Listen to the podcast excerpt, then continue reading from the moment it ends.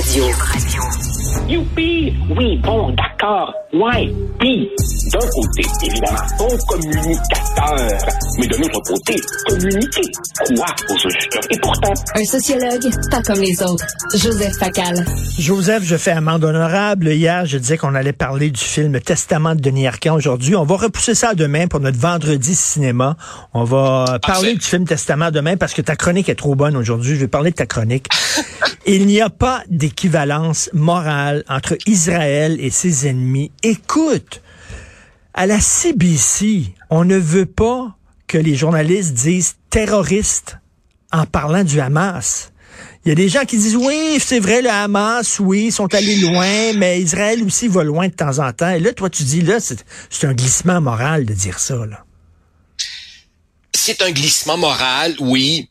Et je te dirais, Richard, que ma chronique porte moins sur l'affrontement comme tel et davantage sur les réactions, les commentaires.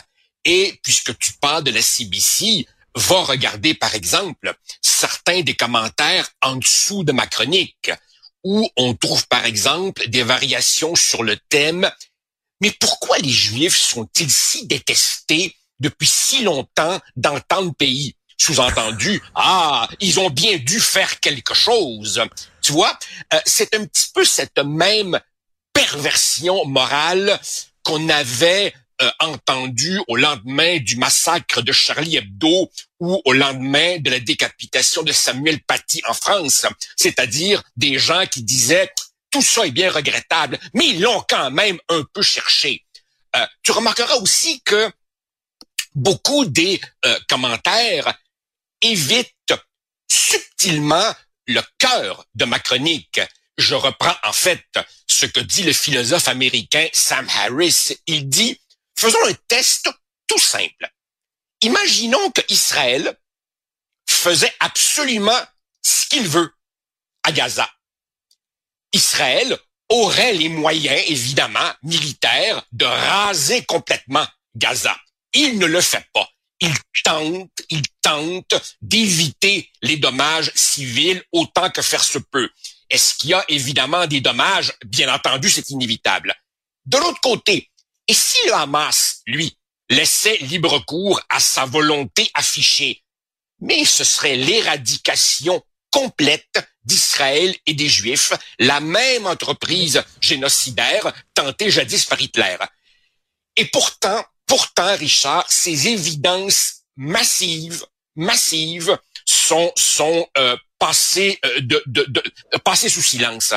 Il est frappant, Richard. Il est frappant de voir que on applique à l'État d'Israël pour le juger des critères, des standards, une hauteur de la barre incomparablement plus élevée que pour n'importe quel autre pays de la planète. OK, et écoute, euh, euh, Joseph, je me fais, je me fais l'avocat du diable. OK, là, je me fais l'avocat du diable.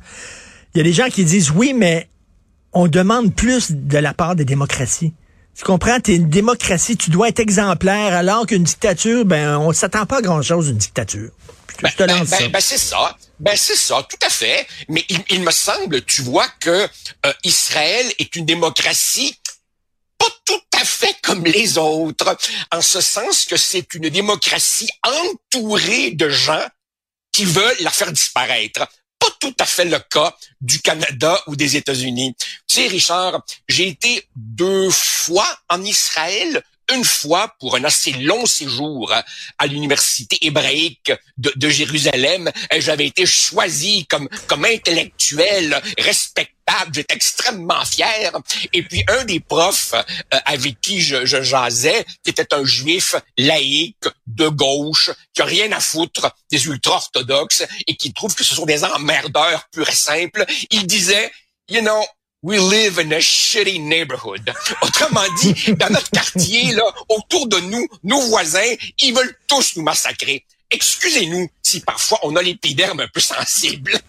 et, et c'est bizarre, quelle drôle d'époque. On doit rappeler que des dommages collatéraux, parce qu'il y en a dans chaque guerre, malheureusement. Ben oui. C'est pas comme un génocide. C'est-à-dire que t'envoies un missile chez l'ennemi, Bien sûr que malheureusement, il y a des gens qui vont mourir autour, mais il me semble que c'est pas la même chose que te préparer pendant un an pour arriver là en disant on va rentrer dans les maisons, on va tuer femmes, bébés, enfants, grand-mère, grand-père, on va les, décapiter puis les égorger. Christy, c'est pas la même affaire. Mais là, on vit dans une société tellement bizarre, dans une époque tellement où les gens sont tellement mêlés, qu'il faut leur rappeler qu'il n'y a pas d'équivalence entre les deux. Ben, d'abord, évidemment, le, Hamas est euh, une organisation euh, évidemment terroriste, mais disons que c'est euh, appelons ça une milice paramilitaire, en fait militaire, lourdement armée. Elle se dissimule parmi la population civile. Autrement dit, on prend littéralement comme otage la population palestinienne civile de Gaza. Donc, évidemment, partir du, moment où tu utilises tes propres concitoyens comme bouclier humain, ça va faire des dégâts. Regarde aussi tu, parlais tout à l'heure de, des standards moraux d'une démocratie. Israël est certainement critiquable. Mais que fait Israël? Ben, notamment, on construit des abris pour mettre la population civile autant euh, à l'abri que possible des tirs de roquettes. Que fait le Hamas, lui? Protège-t-il sa population? Ben non. Quand il veut faire du bâtiment, il construit évidemment des tunnels pour rentrer en, Israël et aller kidnapper et massacrer des innocents. Écoute, Richard, je ne sais plus par où le prendre. Par exemple, on entend des gens dire, wow, oui, mais euh, Israël, c'est une théocratie. Quelle niaiserie. Il est vrai, il est vrai que Israël se présente comme un État juif, mais il suffit d'y avoir été savoir que la plupart des Israéliens sont à peu près aussi laïcs que toi et mm, moi, mm. guerre pratiquants, et beaucoup d'entre eux sont très, très, très, très excédés. Et ici, je reste poli par les ultra-orthodoxes qui effectivement ont de plus en plus d'influence. Par ailleurs, tu sais, la référence à Dieu, elle est également dans la Constitution canadienne et dans la Constitution américaine. Par ailleurs, il y a également en Israël une population arabe qui pratique son islam. Va comparer ça à la situation en Iran où on met en prison des femmes parce qu'elles ne portent pas le voile ou ne le portent pas de la bonne façon. Va regarder un peu l'état des minorités religieuses s'il en reste dans beaucoup de pays du Moyen-Orient. Alors évidemment, il y a des amalgames qui reposent Bon, à la limite sur l'ignorance, mais surtout, et c'est là que je décroche, sur une mauvaise foi absolue. À Israël, on ne pardonne pas grand-chose. Tu sais, on a beaucoup critiqué le mur. Je suis allé en Israël. J'ai fait le tour du mur avec le gars qui l'a construit, avec l'ingénieur qui était avec moi. Et on m'expliquait, je parlais à des gens en Israël, on m'expliquait que lorsqu'il n'y avait pas le mur, il y avait régulièrement des attentats à la bombe près des écoles, dans des autobus, euh, et, régulièrement. Ils ont construit le mur, et si tu sais tombé à combien les attentats à la bombe? À zéro. Zéro. Ils ont construit le mur pas parce que ça leur tentait. Parce que, Christy, il y a des gens qui se faisaient sauter dans les autobus. À un moment donné, là, il faut que, tu sais, si ton voisin veut rentrer chez toi avec une bombe, ben, tu construis une palissade autour de ta maison. Qu'est-ce que tu veux que je te dise? Richard, je ne connais personne qui euh, prétend sérieusement qu'Israël est euh, irréprochable.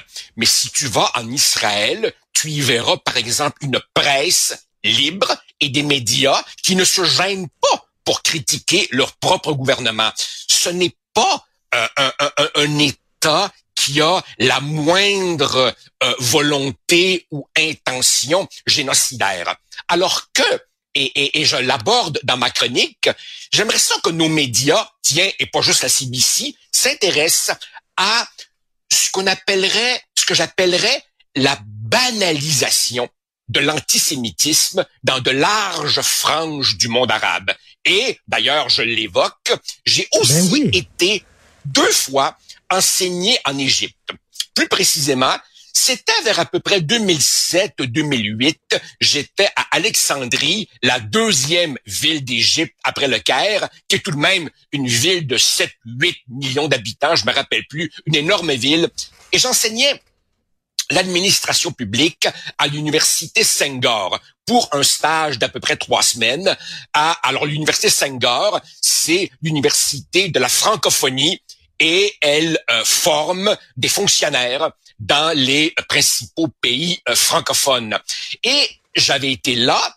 Après ça, j'avais passé quelques jours au Caire et j'avais été absolument renversé du fait que dans les kiosques à journaux et, dans les librairies, tu trouves comme ça, sans aucune difficulté, euh, Mein Kampf, des mémoires d'officiers nazis, tous les grands classiques de la littérature négationniste, Forisson et compagnie, hmm. et ça semble pas vraiment poser de problème à, à, à qui que ce soit. Et puis enfin, écoute, Richard, la démographie, la démographie, il y a 16 millions de juifs à travers le monde.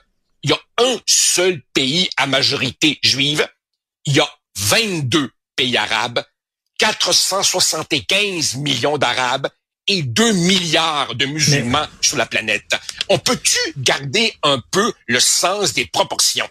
Ça, ça, ça ne minimise pas les souffrances du peuple palestinien. Mais ici, encore une fois, et je pourrais en parler pendant des heures, quand est-ce qu'on va pointer du doigt la responsabilité des dirigeants palestiniens ben, dans les drames de leur propre peuple? Écoute, euh, souviens-toi, lorsque Arafat est mort, on a découvert que dans ses comptes de banque, il avait amassé une jolie fortune sur le dos de son propre peuple, l'argent qu'on envoyait en Palestine pour défendre, pour aider les Palestiniens.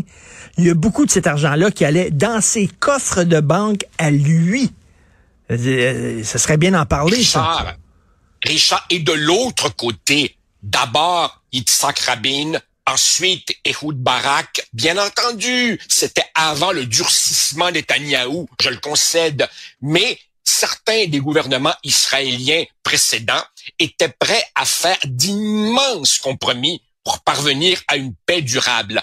En l'an 2000, à Camp David, Arafat l'avait, l'avait devant lui, le deal qui fait naître un État palestinien. Ben oui, un État limité, un État qui n'aurait pas été aussi vaste qu'il l'aurait voulu, mais il l'avait, le pays. Et il s'est dit, hmm, est-ce que je vais être capable de vendre ça à mon propre peuple?